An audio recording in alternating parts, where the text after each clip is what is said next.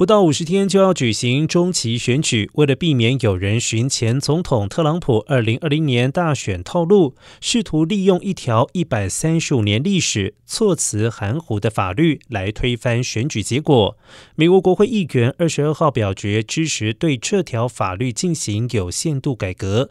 众院以两百二十九票对二百零三票通过了众院版本的新总统选举改革法案。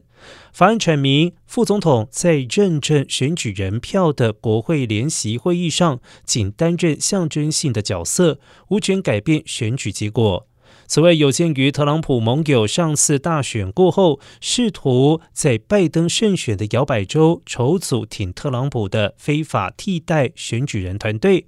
二十二号的法案同时规定，每一周仅能够派一组获认证的选举人团与会。